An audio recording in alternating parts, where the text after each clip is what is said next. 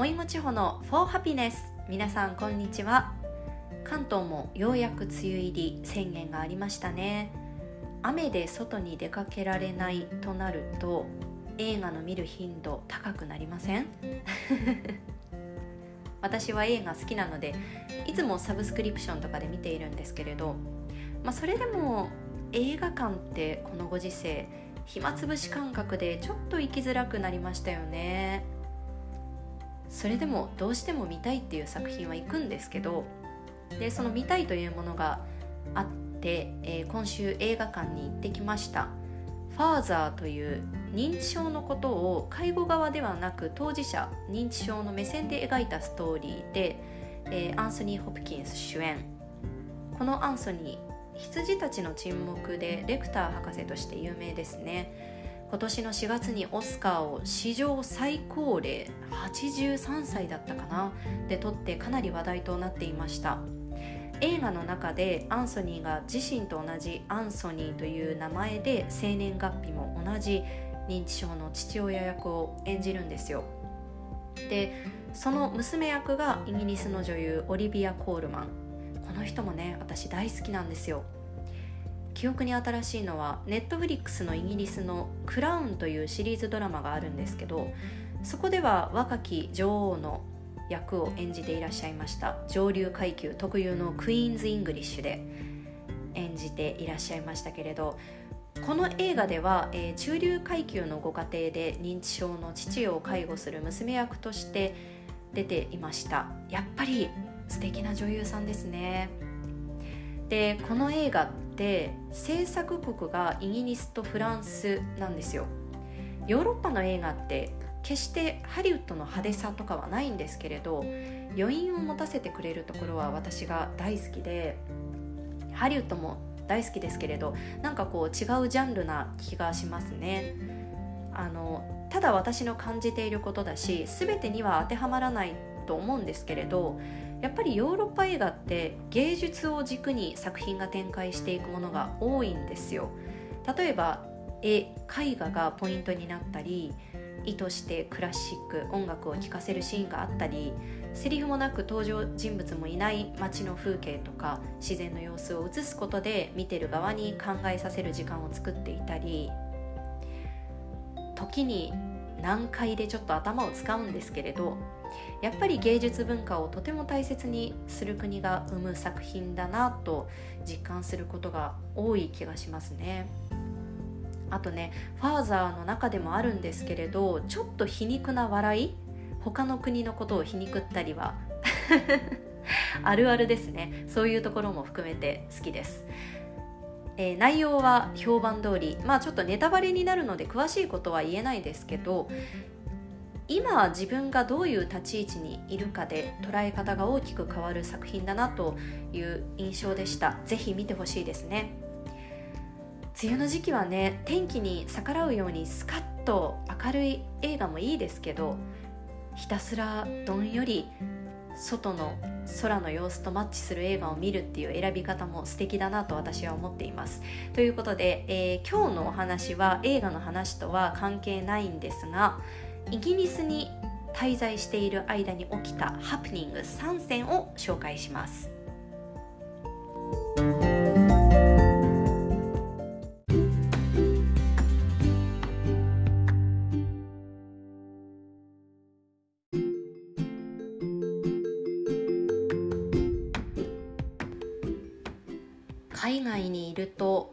の違いから受け入れるまでに少し戸惑う焦ってしまう出来事に遭遇することがあります。自分の中では思いもよらないという意味でハプニングですね。私は幸い怖い思いをすることはなかったのでただ驚いた焦ったという話なんですけど1つ目がコピー機ってどこにあるの？コピー機を手軽に使えないという話です。ヨーロッパ格安航空が盛んで安い時は片道3000円とかで他の国に行けちゃうんですよ。基本チケットは、えー、スマホに QR コードを入れておいてそれを空港で見せるんですけど、えー、一度チケットを自分でコピーしてあの紙の状態にして持っていかないといけないということがあったんですよ。で、まあ、日本だと自分の家にコピー機があったりなくてもコンビニでやれば済む話。あ全然余裕余裕と思って出発、まあ、近づいてきたらどっかでコピーすればいいかって思ってたんですよ。でこの適当なのはダメですね。まずイギリスというかヨーロッパ全体にコンビニのようなものはあるけどコンビニはない。なのでそこにもちろんコピー機もなくって。で出発前日にあの出発前日まで置いておくなよって感じなんですけど あのルームシェアをしていたイギリス人の大家さんの彼氏がコピー機を持っていることを知ってたんですよ。だからちょっと余裕ぶっていたっていうところもあるんですけどまあその大家さんの彼氏にコピー機貸してっていう話をしたらあ全然いいよってその時ご飯を食べてたからご飯食べたら後で持ってくるねって言われて一緒にご飯を食べてたんですよ。であのその大家さんの彼氏は、えー、ロンドンに住んでいてあのその時、まあ、ブライトンの家に遊びに来ていたというだけでご飯を食べ終わってあの大家さんがコピー機を取りに行ってくれたと思ったら「チェホごめんコピー機ロンドンにあるわ」って言われて私はもう「えあなたを頼っていたのに!」って内心100%私が悪いんですけどでそこであのもうやばい旅行に行けないかもしれないと思ってインターネット検索イギリスコピー機とかで調べるとどうやら文房具屋にあるっぽい。だけれどあのその文房具屋さんがロンドンにしかなかったんですよね。今からロンドンに行けないしどうしようと思って、えー、結果頭に浮かんだのが、えー、自分が通っていた語学学校にコピーを頼もうと思って、えー、語学学校でコピーをしてもらうことになりました、えー、もう卒業していたのでその時。なので朝早くに押しかけて「ごめんコピー機だけ貸して」みたいな感じで 一件落着だったんですけれどまああれは焦りましたね。そして2つ目はタクシーでの出来事。ブライトンって交通手段がバスタクシーウーバータクシーの3つなんですね。小さい町なので電車がなくって夜飲みに行ったりして終バスがなくなるとあとはもうタクシーとウーバータクシーの2択なんですよね。ウーバータクシーって今東京にはあるんでしたっけ？あの事前にネットで自分のクレジットカードを登録しておくからあのその時にお金がなくても乗れるしクレジットとかを持っていなくても乗れる携帯一つあれば乗れるんですよね。でブライトンのタクシーっていうのは、えーと、たまにキャッシュオンリーの車があるんですよ。なので圧倒的にウーバーの方が人気でだからあのあ今もう帰りたいなっていう時にウーバータクシーのアプリを開いてもピックアップまでに40分かかりますよとかザラだったんですよ。なので私は比較的タクシーを使っていました。で一度タクシーに乗ったもののそのタクシーがキャッシュオンリーだったということがあったんです。でこれも日本だったらまたコンビニの ATM で下ろせるじゃないですか。でもイギリスにコンビニはありません。でスーパーに ATM が併設されているんですけれどこれも時間的に閉まっていて下ろせない。でも私は幸い家に現金があったのでだから家の前で止めてもらって現金取ってきて渡そうって思ってたんですよ。で日本でもお金が足りないっていう時に家の前で待っていただいていたこともあったしそんなに気にしていなかったんですね。そして家に着いてそのことを伝えたらドライバー女性の方だったんですけれどじゃああなたのスマホをここに置いてってという交換条件を出されたんですよ。私は本当にただお金を取りに行きたいだけだったけどまああのドライバーの方はそんなの本当かどうかわからないわけじゃないですか。女性はドライバーの方は私が本当にここに住んでいるのかという、えー、確信も持てないしもしかしたらここが家だって言ってどこかからお金を払わず逃げるかもしれないという可能性も考えてたんでしょうね。でも私もスマホは渡したくないわけですよ。もちろんただの交換条件だろうけどこっちだってスマホをこのまま盗んで逃げられるかもしれないという疑いもあるじゃないですか。海外でスマホを狙われやすいというのは盗んでそれを売ったりする悪い人たちがいるんですよ。で当時一番最新の機種が iPhone10 で私はその一つ古い iPhone8 だったんですね。まあでも新しい方ではあるしもちろん不安になりますよね。でその時にドライバーさんにあの私が固まっているのを見て「いやあなたの気持ちはわかる。でも私も怖いの。スマホは盗んだりしないから信用して」って言われてまあずっと車内にいるわけにもいかないのでダッシュで車を降りて家に入って現金を取ってダッシュで戻ってきてお金を払ってタクシーを無事降りたということがありました。この時改めて日本の治安の良さに感動した記憶があります。だって日本では交換条件なしで待っててくれたので。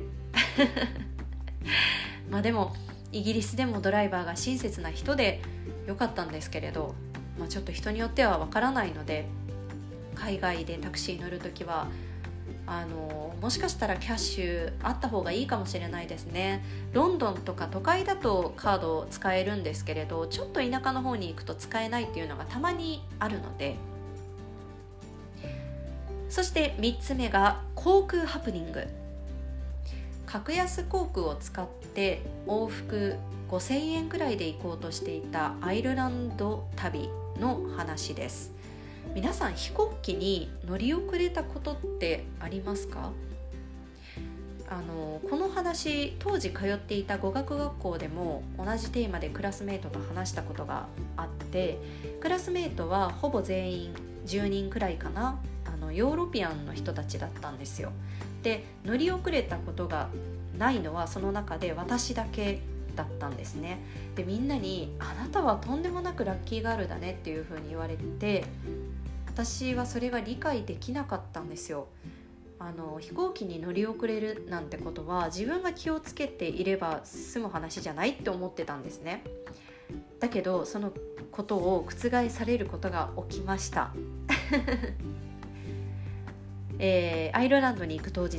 空港までバスで向かっていました。だいたい海外に行く時って飛行機の飛ぶ2時間前には空港に着いておきたいじゃない？でも何があるかわからないから私は心配性なので3時間前に着くバスに乗りました。すると高速道路に乗る手前でバスが止まってどうやら高速道路が閉鎖されているらしいと。最初は交通事故とかかなって思って、まあ、時間に余裕も持ってるしリラックスしてたんですね。周りの人を見てもバス降りてタバコ吸いながら談笑とかしててあのみんな落ち着いた様子だったのでまあ大丈夫かなと思っていたら待てど暮らせどバスが動かない。さすがに焦ってきて理由をドライバーに聞きに行きました。こういう時日本だったら丁寧にアナウンスがあると思うんですよ。こういう理由でちょっとしばらく動きませんっていうような。イギリスではなくってあのもはやドライバーもタバコを吸いながらお客さんと談笑してて 面白いでしょ？で理由を聞いたら当たり前のように言われたことが「ホーシーズ」これ、まあ、直訳すると「馬」動物の馬なんですけど最初馬と高速道路が結びつかなくて訳が分からなくて「えどういう意味?」って聞くと馬が移動してるから高速走れないんだよねって言われたんですよ。でそんなの日本であの成田空港向かってる時に関空向かってる時に馬がいるからあの高速乗れないから空港に行けませんって言われることなんてなかったのでまだ私はピンとこなくってあのイギリスの高速道路ってあのまあ、田舎の方とかだと地上を走っているところが多いんですよねそうすると周りが乗馬クラブってこととか馬の牧場っていうことも多くてでそこには馬が通る道を表す標識とかもあるんですよ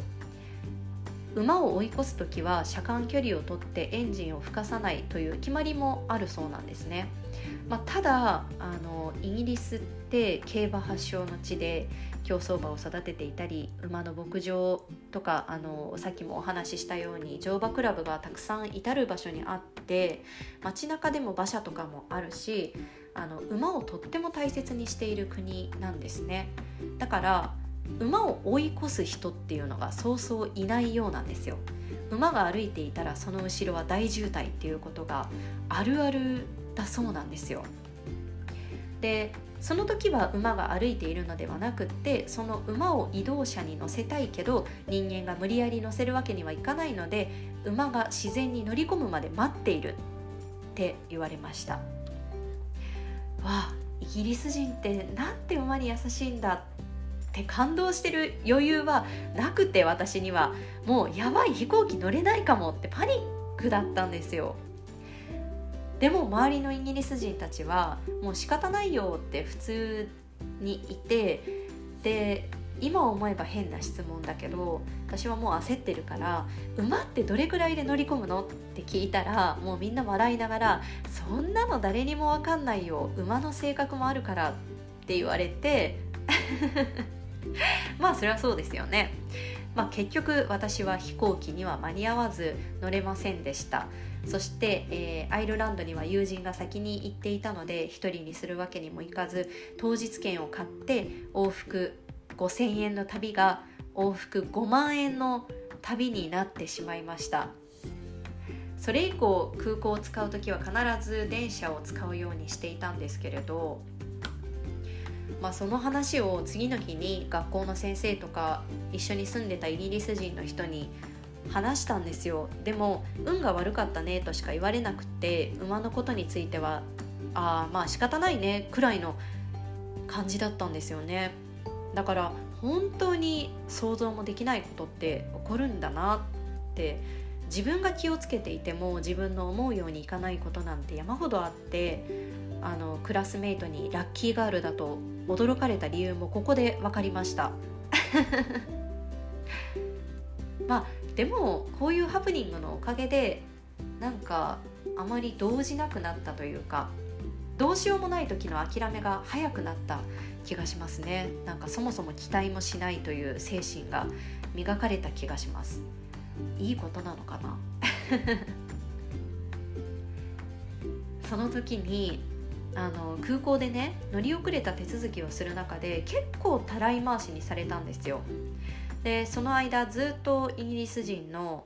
40代ぐらいかなの女性と行動を共にしてたんですけれどその女性が意気消沈する私を見てもうずっと励ましてくれてたんですよ。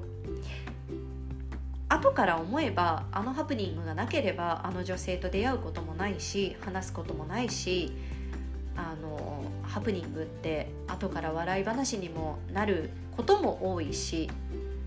あの結局そんなこんなでアイルランド実質1日も滞在できなかったけどおかげで印象深い旅の一つになったしハプニングって、まあ、旅につきものというかまああの一つなんかこう楽しむきっかけになるんだなって感じました。ということで今日はイギリス滞在中のハプニング3選についての話でした。